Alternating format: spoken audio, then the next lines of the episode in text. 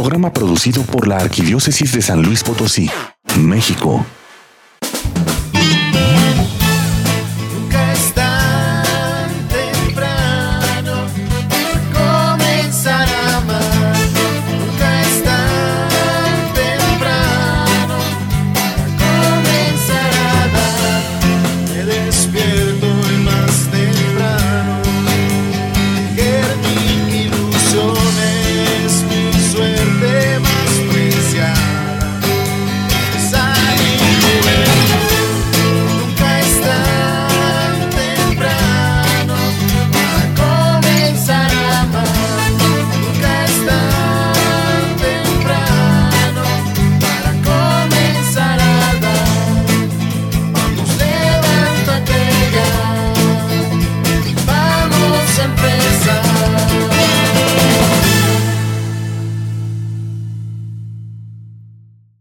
Buenos días, estimados radioescuchas. Gracias por sintonizarnos una vez más en este tu programa Nunca es tan temprano. Mi nombre es José Eloy y voy a estar contigo en esta mañana de domingo.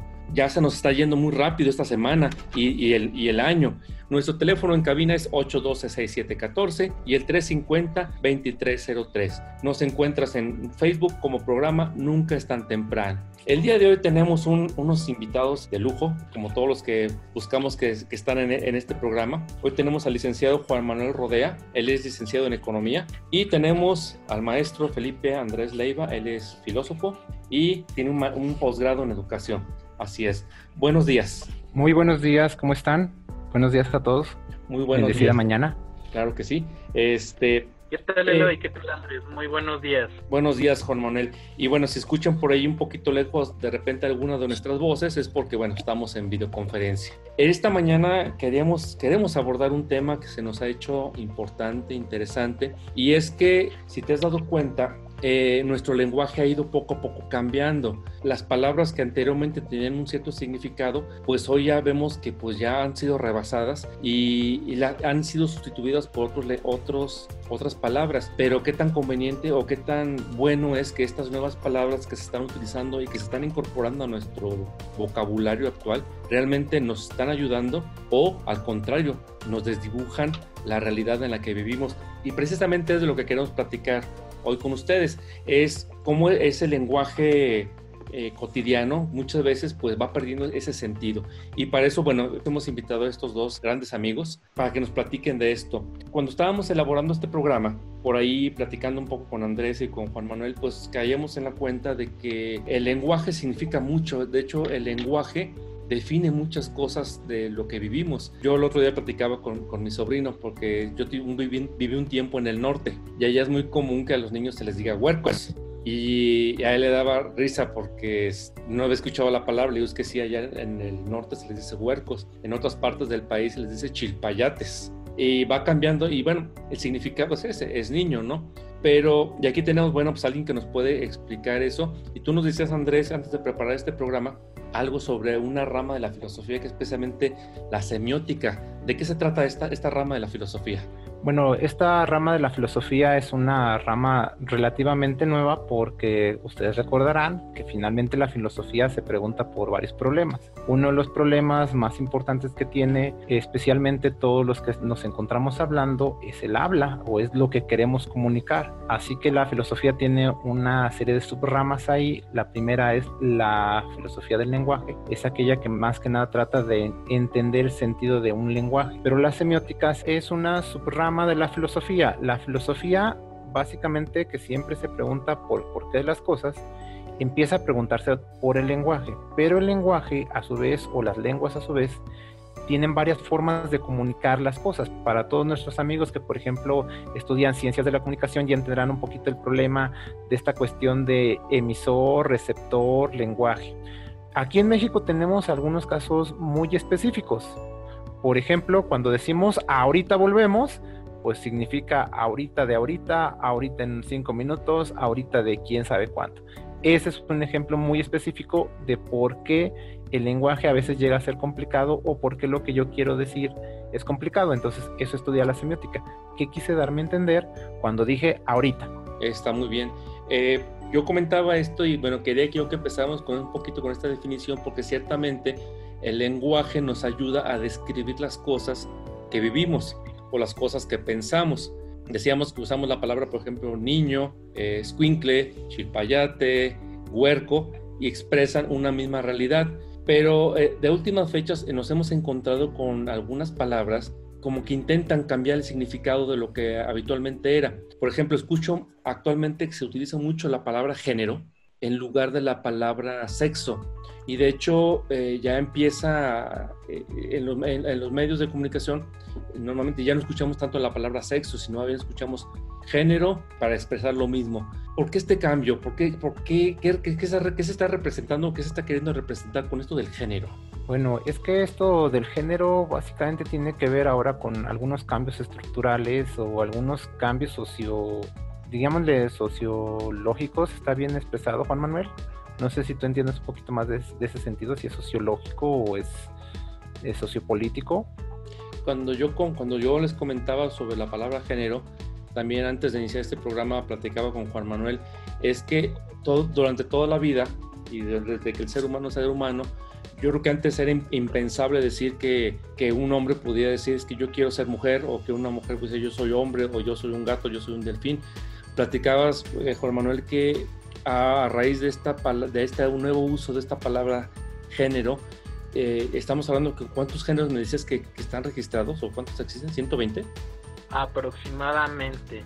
Yo creo que sí tendríamos que remitirnos hacia la parte que nos mencionaba Andrés, que tiene que ver con la definición de género y lo que son las aplicaciones que vienen siendo pues diferentes a la parte evidentemente humana que ya estaríamos hablando de cuestiones anatómicas. ¿O no, mi estimado Andrés?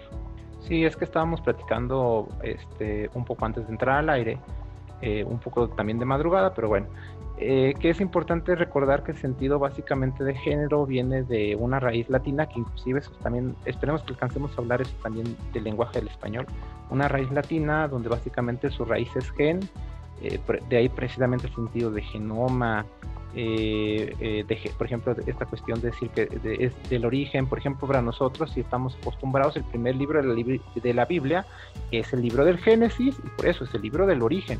Entonces, cuando hablamos de género, pues hablamos del origen, de con lo, con lo que llegas a este mundo, o sea, cuál es tu origen. No es que no dejes de ser humano, sino que básicamente tienes un género, tienes un- un- un sentido muy específico con el cual llegas, digámosle, a este mundo. Ese es el sentido, digamos, más específico de género. Ya, ya, está, ya discutiremos si es posible, si es- este, este asunto de si, so- que si es sexo o que si no es sexo, que si somos varones, que si somos mujeres, o esta cuestión de hombres. ¿Cómo ves, Eloy? Sí, y es lo que quiero transmitir es que, por ejemplo, naturalmente, eh, y eso, vamos, o sea, no necesitamos ser unos super eruditos para darnos cuenta de que el ser humano está, es- consta de dos sexos biológicamente bien definidos, hombre y mujer, o macho y hembra, como lo queramos ver. Sin embargo, la palabra de género quiere abarcar más, quiere decir, ¿sabes qué? Tú eres el que construye tu propia realidad, tú eres el que te construyes a ti mismo.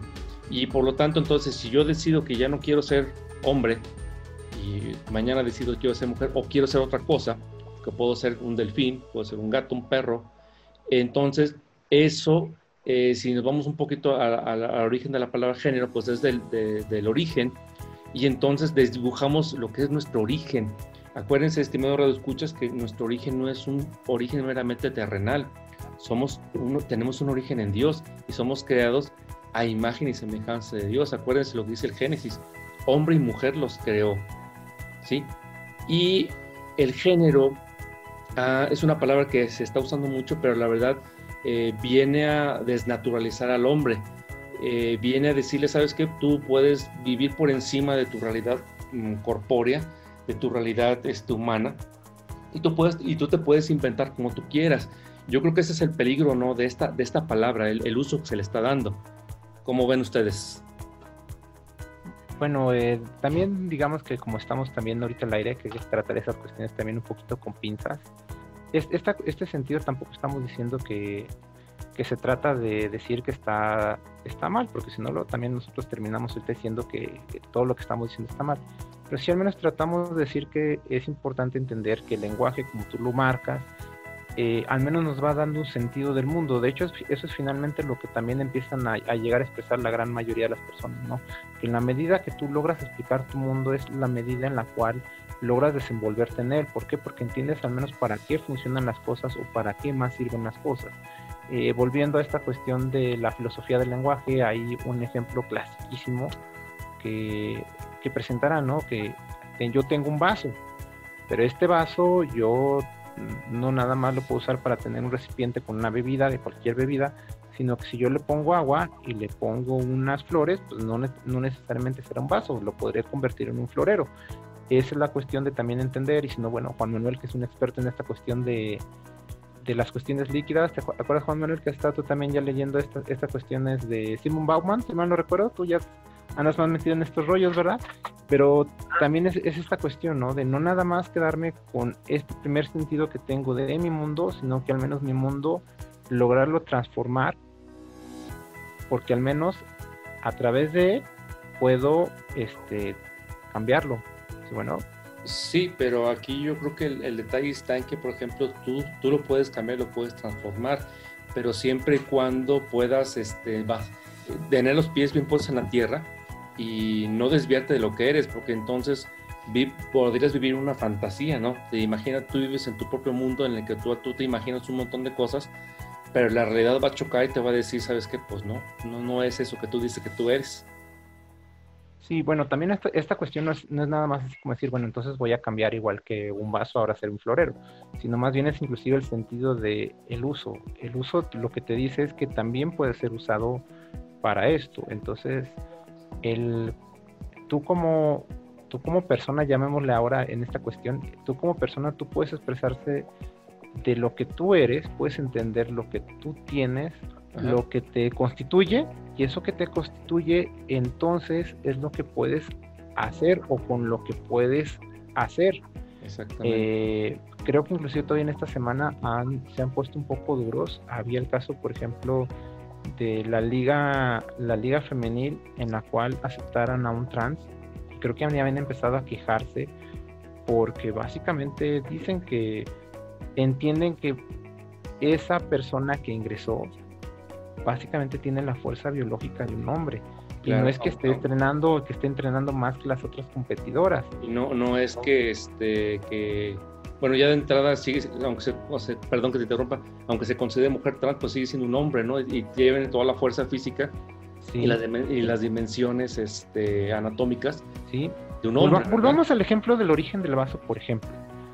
El, el, vaso, a diferencia de un florero, por ejemplo, el vaso generalmente llega a ser más pequeño. No es que no signifique que no pueda poner yo ahí flores, puedo yo poner ahí flores pero esto significará que me tendrá que limitar a mí, por ejemplo, lo que yo puedo hacer con esas flores. Claro. Yo tendría tal vez que recortarlas para que queden unas flores más pequeñas y entonces puedan quedar perfectamente en este espacio. O bien, este, como es, como es tal vez de repente los, los vasos son más frágiles que los floreros, entonces puede ser un, un vaso que probablemente no pueda mover con tanta libertad como un florero porque no está hecho para eso. Entonces volvemos a lo mismo, ¿verdad? O sea, los elementos con los que cuentas son los que te van a ayudar a definir, ¿verdad? Ciertas, este, ciertas cosas que tú puedes hacer. Pues un vaso, pues es su origen es un vaso. ¿Lo puedo hacer florero? Pues sí, sí lo puedo hacer florero, ¿verdad? Pero su origen, pues es, es un vaso. Inclusive eh, aceptarías que tú que este, así yo lo puedo usar para otras cosas, esas otras cosas también son en cierta manera limitantes. Al menos, al menos parto del sentido de que me sirve para eso porque también es un recipiente. Y esto entra dentro del sentido, por ejemplo, de las categorías. Sí, o sea, es, es una categoría totalmente distinta, sin embargo, al menos sigue teniendo un mismo uso. Eso es. Estimado Radio Escucha, no le cambies, esto, esto todavía no termina, no se acaba hasta que se acabe. Vamos a un corte comercial y regresamos. Sigue con nosotros, estás en Nunca es tan temprano. Ya estamos de regreso en Nunca es tan temprano. Ya estamos de regreso en el segundo bloque de tu programa Nunca es tan temprano. Te recordamos nuestros teléfonos en cabina 812-6714 y el 350-2303. Te recordamos también que nos encuentras en Facebook como programa Nunca estás temprano y también nos encuentras en Evox. Búscanos como programas Nunca están temprano si quieres escucharnos en formato de podcast. ¿Sí? Puedes, puedes descargar la aplicación de Evox o bien puedes entrar a la página de evox.com y buscarlos allí. Allí están nuestros programas ya subidos. El día de hoy estamos con Juan Manuel Rodea y, Andrés Felipe Leiva y estamos platicando sobre el usos y abusos del lenguaje cotidiano, ¿sí? que es lo que vivimos actualmente. Y bueno, comentábamos en, en, el bloque anterior, bueno, estas cuestiones de el, el simple ejemplo de, de, una palabra que se está utilizando mucho, que es la palabra género, y cómo esa palabra género eh, está buscando volverse en un sinónimo de la palabra sexo. Sabemos que biológicamente tenemos dos, dos sexos, el ser humano es hombre y mujer, pero la palabra género va más allá, va más allá de decir, sabes que tú no, no, no nada más puedes ser un hombre o puedes ser una mujer, puedes ser prácticamente lo que tú quieras ser, lo que tu imaginación te dé, aun, aunque esto choque con la realidad. Y por ahí nos comentabas un poquito el ejemplo, ¿verdad, este Andrés? Sobre un florero y un vaso, ¿verdad? un florero fue, pensado ¿verdad? para poner flores y normalmente tiene ciertas características. ¿Un vaso puede ser florero? Pues sí, sí puede ser florero, ¿verdad? Pero su función va a ser un poco limitada, ¿verdad? Porque pues no, no fue pensado específicamente para ser florero. Y así, tenemos esta, estas cuestiones de, la palabra. Ahora, no solamente es una cuestión, no solamente de lenguaje, de sintaxis, de gramática, también hay situaciones eh, económicas, políticas detrás del uso de estas palabras. ¿Qué nos puedes decir de eso, Juan Manuel? Sí, claro que sí, Eloy. Entonces, pues voy a retomar un poco lo que están mencionando de la parte de la narrativa que tiene que ver con las finalidades del lenguaje, evidentemente. Y mencionabas una cuestión clave que vienen siendo los elementos tanto de las cosas como de las personas, que precisamente diferencia eh, lo que vienen siendo los objetos inertes de los seres vivos, evidentemente ya hablando de el hombre como un ser especial y diferente evidentemente de, del resto de los animales viéndolo desde el lado de, las ciencias biológicas. Quiero aprovechar para mandar rápidamente un saludo a tres integrantes de nuestro programa After la católica reflexión nuestra de cada día, que se transmite por Facebook Live, eh, para las páginas de Nueva Alianza Radio y para la de Católico Defiende tu Fe. Y tres de ellos son psicólogos. Entonces, mandamos un saludo a Carmen Lagos, que está en la Ciudad de México. Mandamos también un saludo a Martín Díaz y a Rodolfo Chávez. Y fíjate que platicando con ellos en algunos de los programas, se mencionaba evidentemente que una característica del hombre es que es un ser dinámico. Entonces, pues esta narrativa que, como bien decía, que parte de lo cotidiano comunica lo que son los elementos propios del hombre desde sí mismo y su identidad y de los objetos, elementos y sucesos que forman parte de la misma y esto tiene que ver con la parte de las categorías y propiedades de las personas y de las cosas que no podemos pasar por alto muy a pesar de que a través de la misma narrativa incluso esté dándose esta confusión.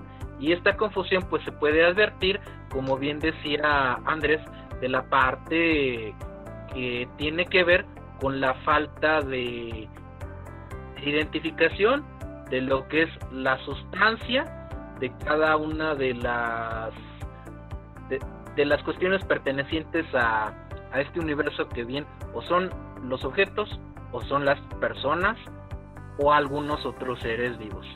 Y creo que aquí vale rescatar precisamente la cuestión del concepto de la modernidad líquida, del tiempo líquido, de la sociedad líquida, todo lo que hace analógicamente mención Bauman, que tiene que ver con la naturaleza de, de uno de los tres estados de la materia, que es el estado líquido, que caracteriza lo que es el estado líquido, que viene siendo el agua, que viene siendo la leche, que viene siendo el refresco, el vino, cualquier fluido que nosotros podemos ver tiene la particularidad de que como ventaja, si sí lo queremos ver, es que se desplaza más rápidamente, pero una desventaja que tiene es que vienen siendo elementos que no tienen forma propia y que requieren de un elemento sólido que los contiene, como es el caso del florero o como es el caso del vaso.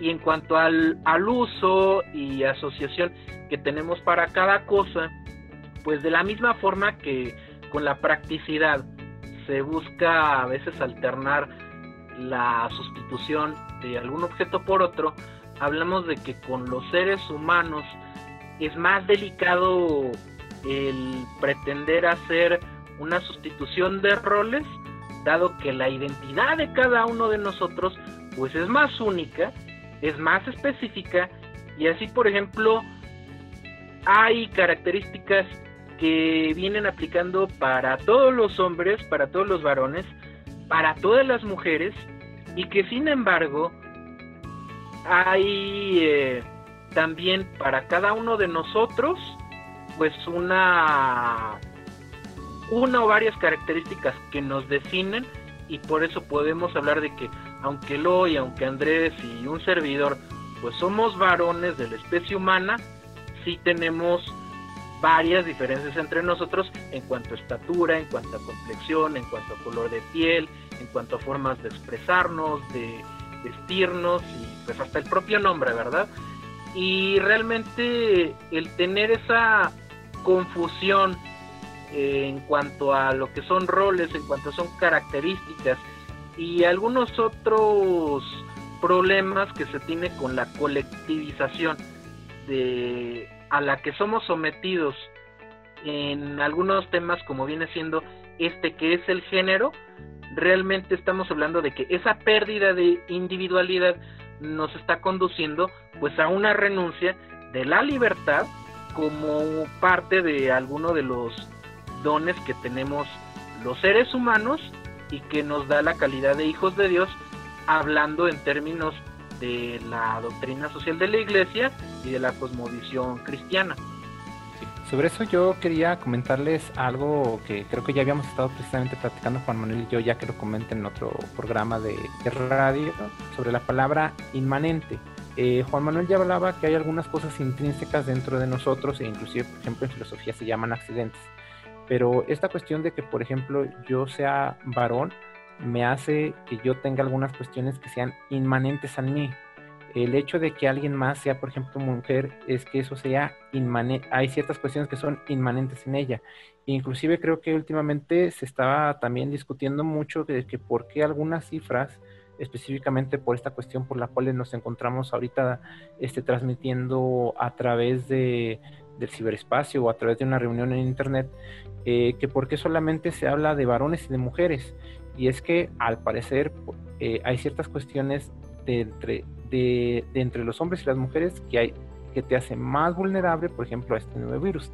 Nada más como para ponerlo en sentido práctico. Por eso es importante también hablar, por ejemplo, de por qué es importante hacer una recalcación de que tú básicamente desde tu origen eres hombre o eres mujer.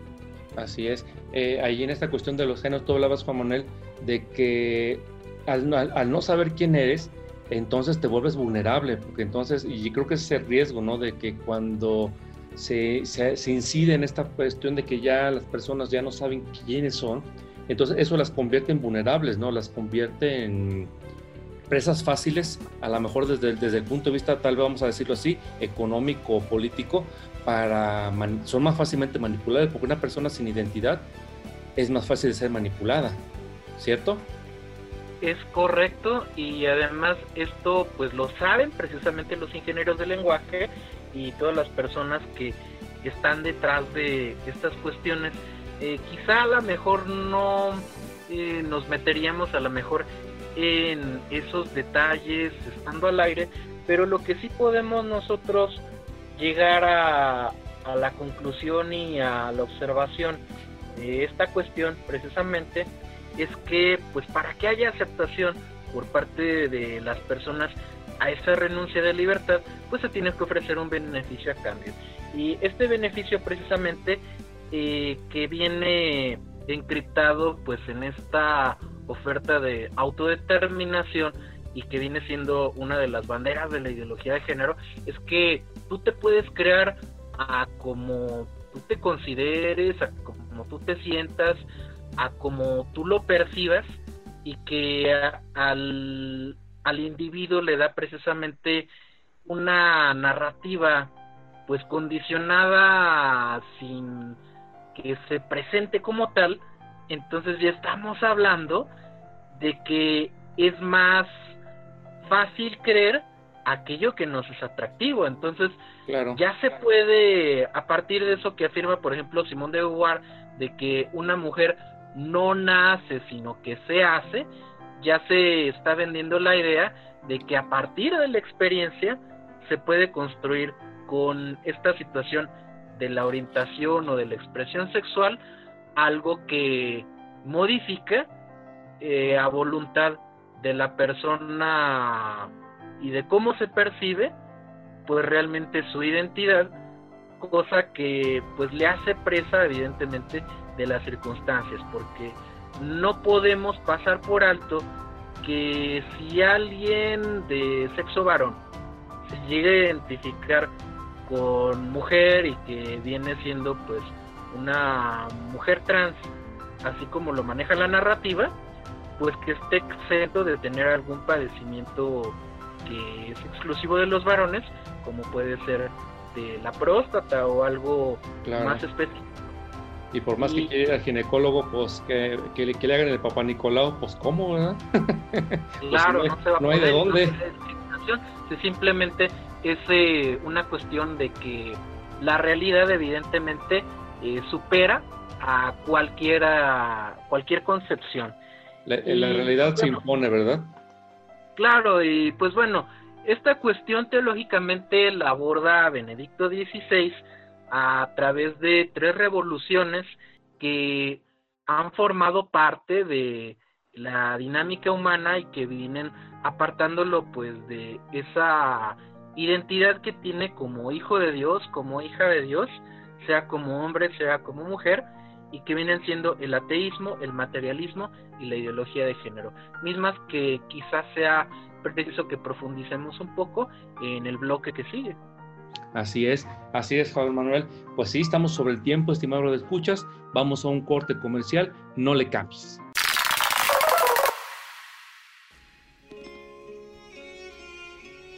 Queridos amigos, nuestra intención es que la oración ayude a nuestros presbíteros a ser buenos sacerdotes, testigos mensajeros de esperanza ante un nuevo comienzo que nos ha marcado la pandemia del COVID-19.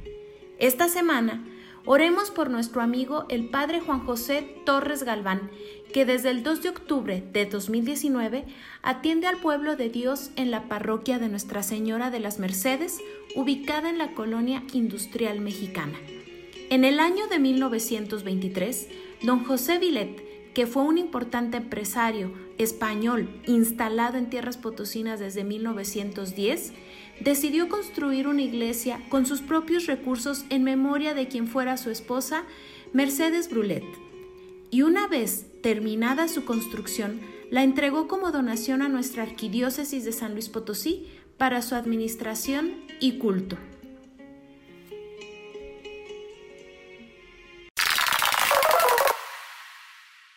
Estás escuchando Nunca es tan temprano.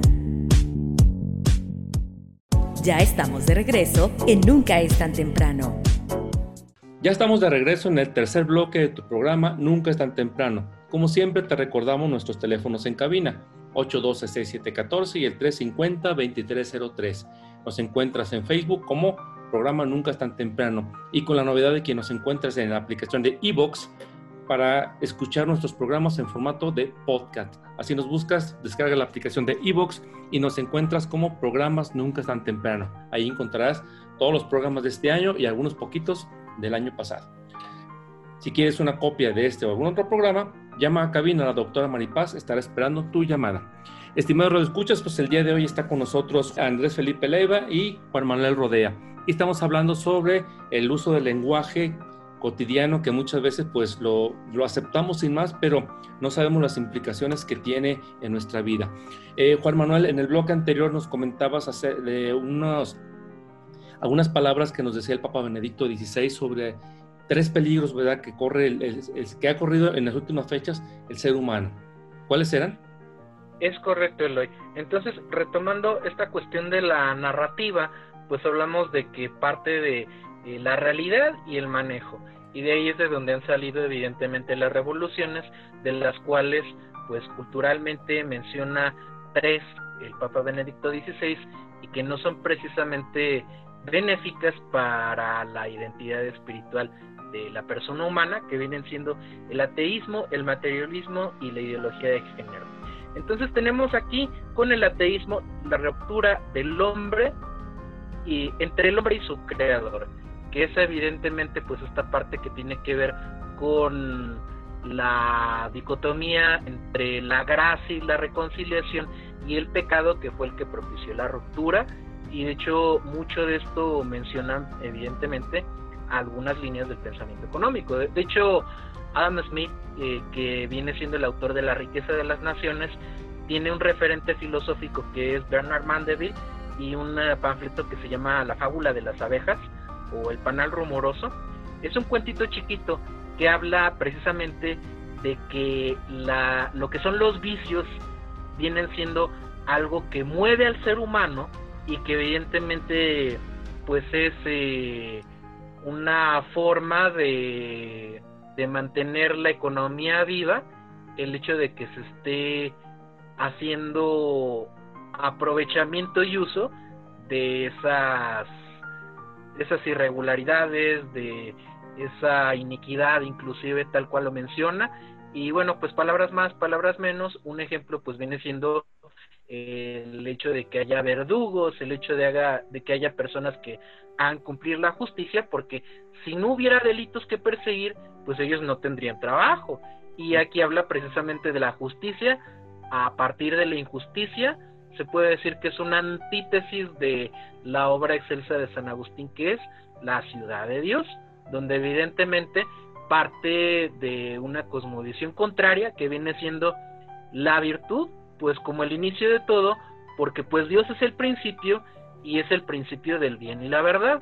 Nos presentan esta alternativa a partir precisamente de lo que son las aspiraciones carnales del hombre a propósito de lo que es el materialismo, porque con el materialismo, cuando ya se tiene un hombre sin trascendencia, dado que perdió de vista a Dios, pues ya está buscando su realización ya no en la búsqueda de la gloria, eh, es decir, del cielo y el paraíso que Dios le ofrece, sino que ya está viendo en cuestiones efímeras, exactamente. Y aquí ya precisamente estamos hablando de que, pues ya después, esto lo retoma Adam Smith diciendo que no es eh, la benevolencia ni del carnicero, ni del panadero, ni del cervecero, que tú tengas carne, cerveza y eh, pan en tu mesa, sino que es su propio interés y habla también en algunas traducciones de su egoísmo propio. Y si partimos evidentemente de que el egoísmo y el individuo eh, sean parte de esa visión eh, sesgada de la realidad, pues ya se tiene pues un punto de partida que tiene como supremacía absoluta ya no a Dios, sino al propio individuo. Ya se está rayando precisamente en un uso de la libertad, que es uno de los dones que Dios nos da, pero ya las consecuencias que estamos nosotros próximos a experimentar por no haber considerado a Dios como parte de esa realidad, pues no se pueden hacer esperar y evidentemente pues esto implica daños a terceros y pues la la misma descomposición del tejido social y algunas situaciones en las cuales con el pecado que yo comento estoy dañando a alguien más y las heridas que estoy provocando en esa persona la hacen susceptible pues también de pecar y creo que uno de los ejemplos más plausibles viene siendo la cuestión de la envidia. Y la envidia es el motor de algunas otras ideologías que tienen que ver con la cuestión de la revancha. No por nada la metodología que forma parte del marxismo y que es parte de la propuesta socialista que ha sido condenada en la Rerum Novarum desde entonces, que es el materialismo histórico y que pues tiene un elemento de análisis que parte de eso, de la famosa lucha de clases, donde evidentemente siempre hay un antagonismo. Entonces, eh, lo plantea en el contexto de la explotación laboral que hay en la revolución industrial, pero este discurso se ha trasladado evidentemente también a cuestiones que tienen que ver con los roles, evidentemente, y los vínculos que hay entre el hombre y la mujer, al grado de que desde la publicación del Capital y algunas otras obras de Marx y Engels se esté señalando que el matrimonio sea una forma de opresión del hombre hacia la mujer según los términos de ellos, ideas mismas que serían retomadas ya después por Simone de Beauvoir, por eh, las feministas radicales como también a Butler, que la mencionabas hace poco, y que esa narrativa pues se ve contaminada precisamente por ello. Y de ya pasaríamos hacia la última rebelión que viene siendo si el ateísmo era la rebelión del hombre contra su necesidad de Dios, el materialismo viene siendo la rebelión del hombre contra su naturaleza biológica, ya con la ideología de género se está rebelando pues contra la identidad propia que viene dada pues desde la constitución de su identidad sexual y que de hecho pues tuvo precisamente esa génesis, esa raíz en estos fenómenos que se han dado y que podemos revisar en la historia a partir de, de una revisión precisamente de esta realidad. A propósito de, de ver eh, qué es lo que ha sucedido, emitir un juicio justo, como bien lo dice la escritura, y también pues actuar en consecuencia como cristianos, como católicos que somos. El famoso ver, juzgar y actuar, que se aplica mucho en la, en la iglesia. Eh, entonces, si, si entiendo bien, eh, estimado escucha, pues eh, Dios tiene un plan para, para todos, ¿verdad? Eh, Dios quiere que seamos felices y Dios nos otorgó de unos, de unos dones muy grandes como son la libertad, como son este, la voluntad, eh, como son la identidad. De, todo eso nos constituye como seres humanos en, esa realidad hermosa biológica que somos tanto hombres como mujeres. Y yo creo que en este aspecto no hay que dejarnos engañar, que no nos roben, lo que nos ha, lo que nos ha sido dado, porque estos discursos se oyen muy bonitos de, que todos somos iguales, de que este, de equidad, e igualdad, pues eh, no son tan, tan, tan, se oyen muy bonitos, sí, pero hay que analizar qué es en el fondo qué, qué, qué es lo que quieren decir. Decía Juan Manuel, pues eh, en, en, la última historia moderna, pues ha habido tres grandes rebeliones del hombre, ¿verdad? el ateísmo, el materialismo y actualmente vivimos la, la, ideología de género, es decir, el hombre se revela contra sí mismo, contra su identidad más profunda, ¿sí? Y eh, busca ser eh, de una manera, digamos, no sé hasta qué punto sería correcto decirlo, fantasiosa, crearse a sí mismo y creerse su propio creador. Yo creo que ahí es donde está el peligro, ¿verdad? Y acuérdense que, bueno, no, no es este, no es casualidad, ¿verdad? Que cuando nos alejamos más de Dios, el ser humano se, se vuelve más oscuro y se pierde entre, entre tantas posibilidades porque ha perdido ese norte. Entonces, este lenguaje, estos lenguajes modernos que, que estamos escuchando, pues habrá que ponerle mucha atención. Eh, aquí, por ejemplo, tenemos dos, este, nuestros entrevistados, uno es filósofo, el otro es economista, y yo creo que cada quien desde su profesión, desde lo que han aprendido, lo, lo que han estudiado, nos están aportando algo. Eh, yo también, bueno, yo, soy, yo, yo trabajo en el ambiente educativo, en, a nivel licenciatura, a nivel de bachillerato, también a veces a nivel maestría. Eh, yo no tengo una formación humanística como ellos dos, pero este, sí fui, fui educado en, en, en esta fe cristiana, en esta fe católica, y, y, siempre he estado convencido de esta gran realidad que Dios nos da, esto que Dios nos ha regalado, esta gran identidad, eh, y que muchos por no saber esta, esta gran verdad, pues se pierden ¿no? o se van con este lenguaje de moda sin saber que muchas veces el, el, lenguaje puede ser utilizado para fines mercantilistas o incluso para fines políticos. Así es, ¿verdad, Juan Manuel? Correcto, porque precisamente estamos hablando de que ese fenómeno de la colectivización que menciona eh, Friedrich Hayek en Camino de Servidumbre y que evidentemente también es otro elemento de crítica de los economistas austriacos como él, como Ludwig von Mises y algunos otros pensadores, y que tiene que ver con esta parte de la organización y quién la encabeza, porque se habla de un uso responsable de la libertad, precisamente para que, de acuerdo a, a la medida en que, la, en, en que le eche ganas cada uno de, de los individuos, evidentemente, se pueda pues propiciar un bienestar que nos estuvimos ganando. A propósito de esta premisa evangélica que tiene que ver precisamente con lo que menciona nuestro Señor de que el que trabaja tiene derecho a su salario.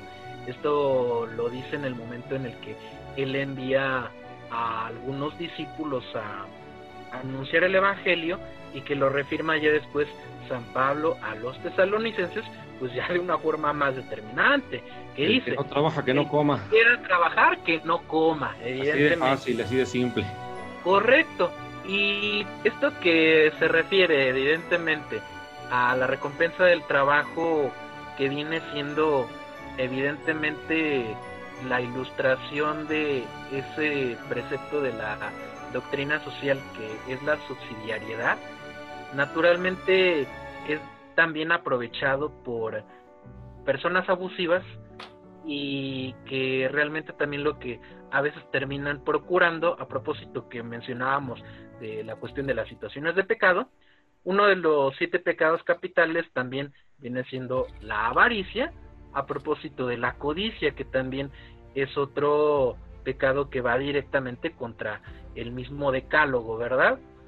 Entonces en este, eh, eh, entendiendo esta realidad de la cuestión de la codicia, bien sea desde la posesión de, de los corporativos, bien sea desde la posesión del poder político, pues nos menciona Hayek precisamente que esas personas que tienen una visión donde hay do- donde no hay escrúpulos y que la corrupción forma parte de el comportamiento predominante que tienen es que al tener esa pericia mal utilizada y capitalizada precisamente en, con aras de someter, pues aquí es donde el colectivismo termina siendo, pues en vez de una forma de respaldar a las personas de acuerdo a alguna cuestión que tengan carente, pues las está esclavizando pues en,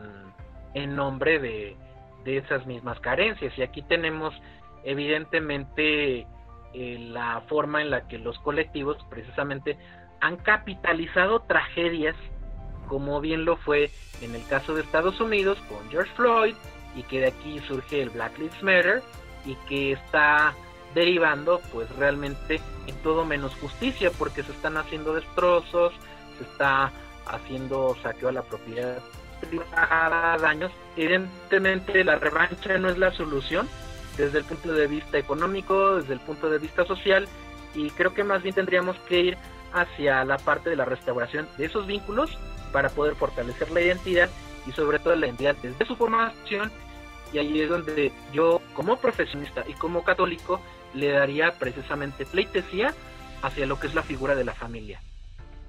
Ok. Andrés, ¿con qué quieres terminar?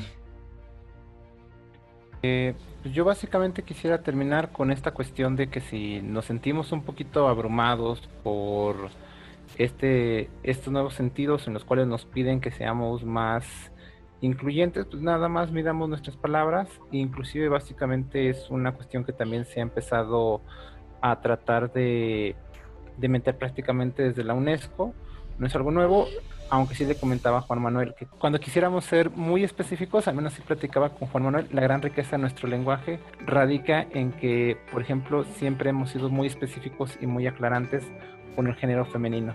Cuando hablamos de la grandeza, por ejemplo, de la humanidad, hablamos de manera muy específica con ellas.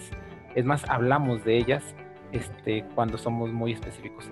Y, por ejemplo, estaba checando en algunos talleres por ahí de escritura que, por ejemplo, si, si, no sabemos a quién referirnos, pues finalmente nos referimos a las personas a las que vamos a escribir como estimado cliente. Eh, si nos vamos a referir, por ejemplo, a los niños y las niñas, para no enterarnos en nuestras problemáticas, pues hablar de los infantes, cosas así por el estilo. Entonces, pues, este, de repente por ahí una checadita en el diccionario no nos, no nos, nos ahorrará inclusive algunos disgustos con algunas, este, con algunas otras personas si no sienten que los estamos incluyendo. Nada más que sí, por ejemplo, para, para cerrar con este ejemplo, eh, saludamos eh, hoy por la mañana a nuestro radio escuchas y no creo que por eso alguien se haya sentido que no le estamos saludando. Y por último, si yo quiero ser inclusivo, no puedo ser inclusive, porque si no, voy a empezar a hacer un llamado a otro tipo de argumento. Muy bien. Pues muchas gracias, eh, Juan Manuel, muchas gracias, Andrés, por habernos acompañado una vez más en este programa. Esperamos que no sea la última vez que por aquí nos acompañen. Ya nos han acompañado en otras ocasiones por aquí. Y bueno, las puertas del programa están siempre abiertas a ustedes y ojalá pronto nos podamos ver. Vamos a un corte comercial, estimado Radio Escuchas, no le cambies. La imagen que hoy veneramos en esta parroquia, con la advocación de Nuestra Señora de la Merced, es proveniente de España. El templo como capellanía fue bendecido el 28 de noviembre de 1954, siendo su erección como vicaría fija el 29 de julio de 1971. El 24 de abril de 1987, el entonces señor arzobispo, don Arturo Antonio Simansky, decreta la erección de la parroquia de Nuestra Señora de las Mercedes y nombra primer párroco al padre José María Ortega Robles. La parroquia pertenece al decanato de Cristo Rey y celebra su fiesta patronal el 24 de septiembre.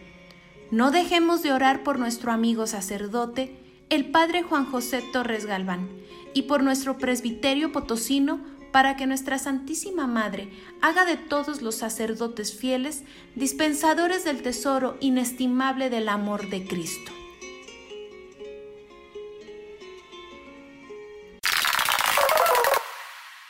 Estás escuchando Nunca es tan temprano.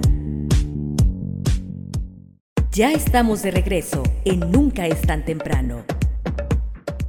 Ya estamos de regreso en, tu- en el cuarto bloque de tu programa Nunca es tan temprano. Como siempre te recordamos nuestros teléfonos en cabina 812-6714 y el 350-2303. Te recordamos que nos encuentras en Facebook como programa Nunca es tan temprano y también nos encuentras ya en Spotify. Búscanos como programas Nunca es tan temprano.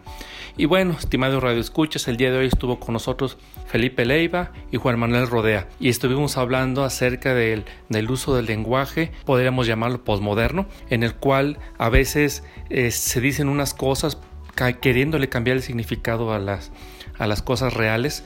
Y bueno, tenemos que estar muy atentos a, a lo que escuchamos en los medios de comunicación para eh, no dejarnos manipular y no dejarnos engañar con términos que se escuchen muy bonitos, pero en el fondo pues tratan de tergiversar el significado real de las, de las palabras. Mi nombre, es José, mi nombre es José Eloy y me dio mucho gusto haber estado contigo en este programa. Mi nombre es José Eloy y fue un gusto haber estado contigo en este programa. Los dejamos con nuestros hermanos de Cargando Pilas. Que tengas un excelente domingo.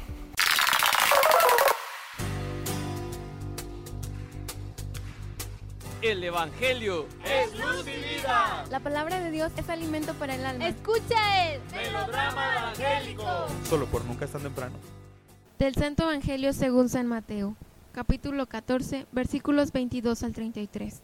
Confío en el Señor. Mi alma espera y confía en su palabra. En aquel tiempo, inmediatamente después de la multiplicación de los panes, Jesús hizo que sus discípulos subieran a la barca y se dirigieran a la otra orilla, mientras él despedía a la gente. Después de despedirla, subió al monte a solas para orar. Llegada la noche, estaba él solo allí.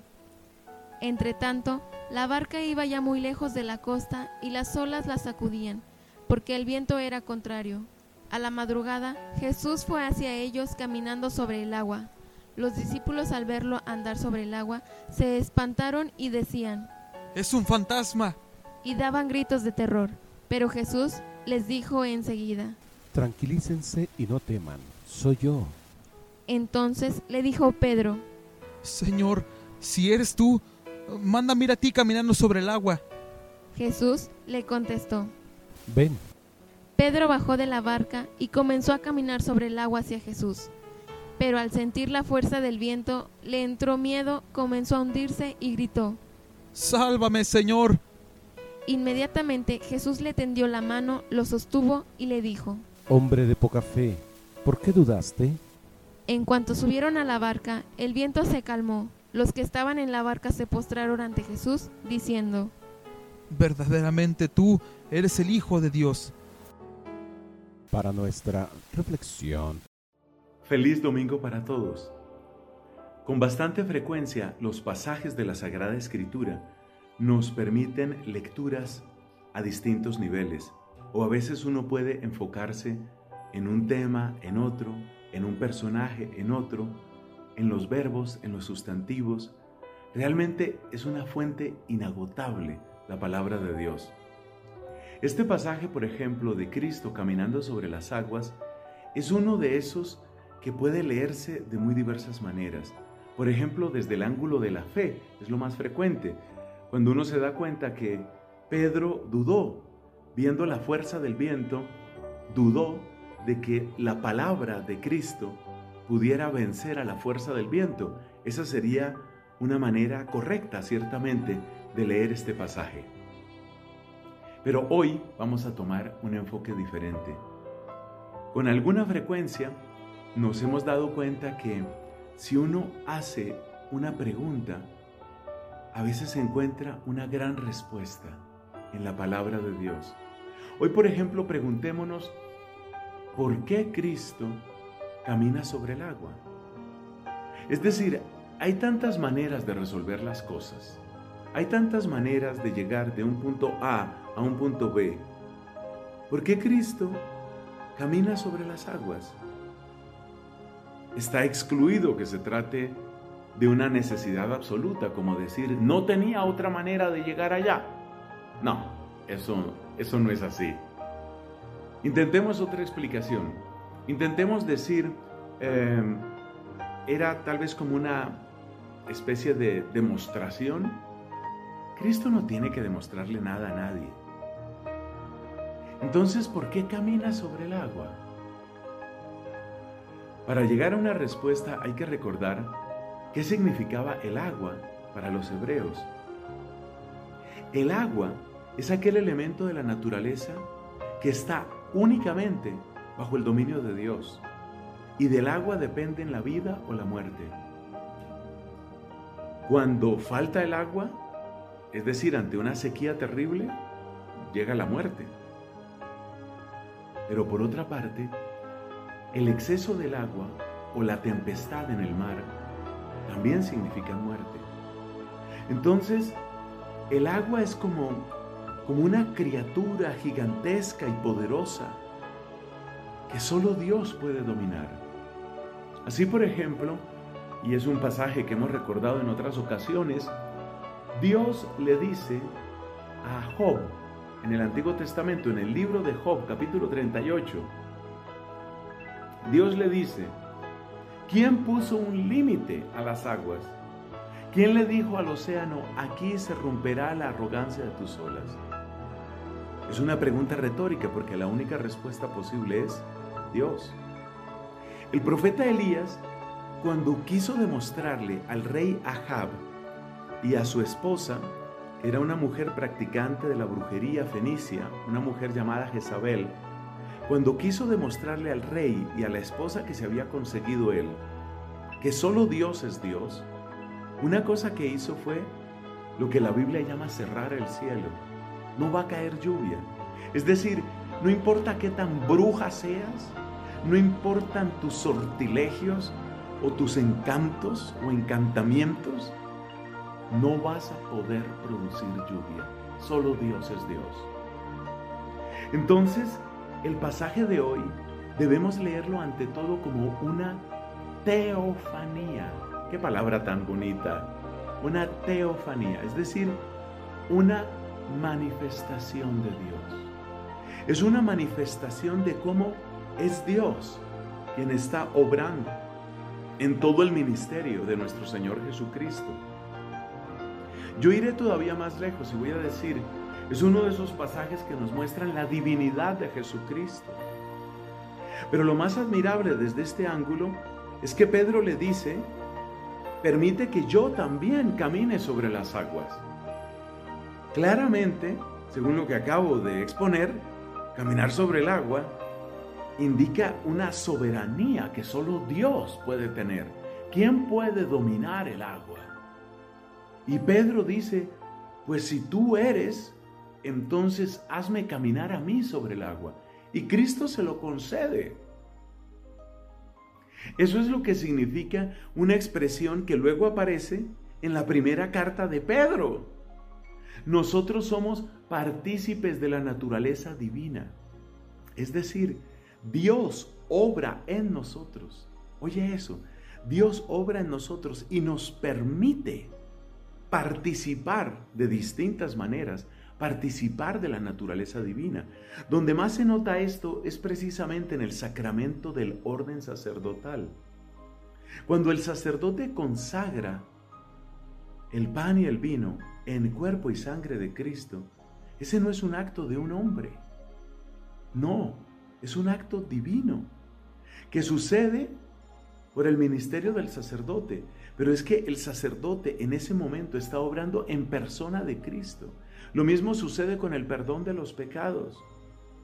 Entonces date cuenta que el trasfondo de este hermoso milagro es la participación de la naturaleza divina, pero primero la teofanía de Cristo. Es decir, en síntesis, que en Cristo se manifiesta Dios mismo y se manifiesta Dios que se comunica a nosotros y nos permite participar de su naturaleza divina. Porque ese es nuestro destino. Es decir, a eso estamos llamados. Es decir, somos imagen y semejanza de Dios.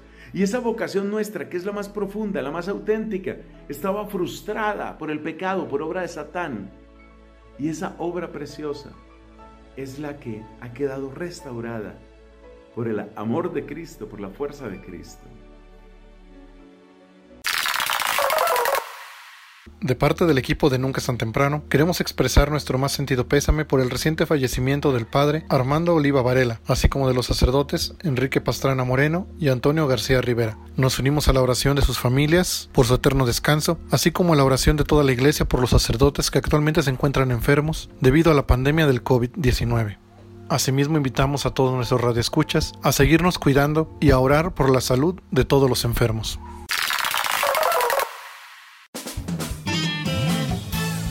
Radioescuchas a sintonizar el próximo domingo. Este es tu programa Nunca es tan temprano. Nunca es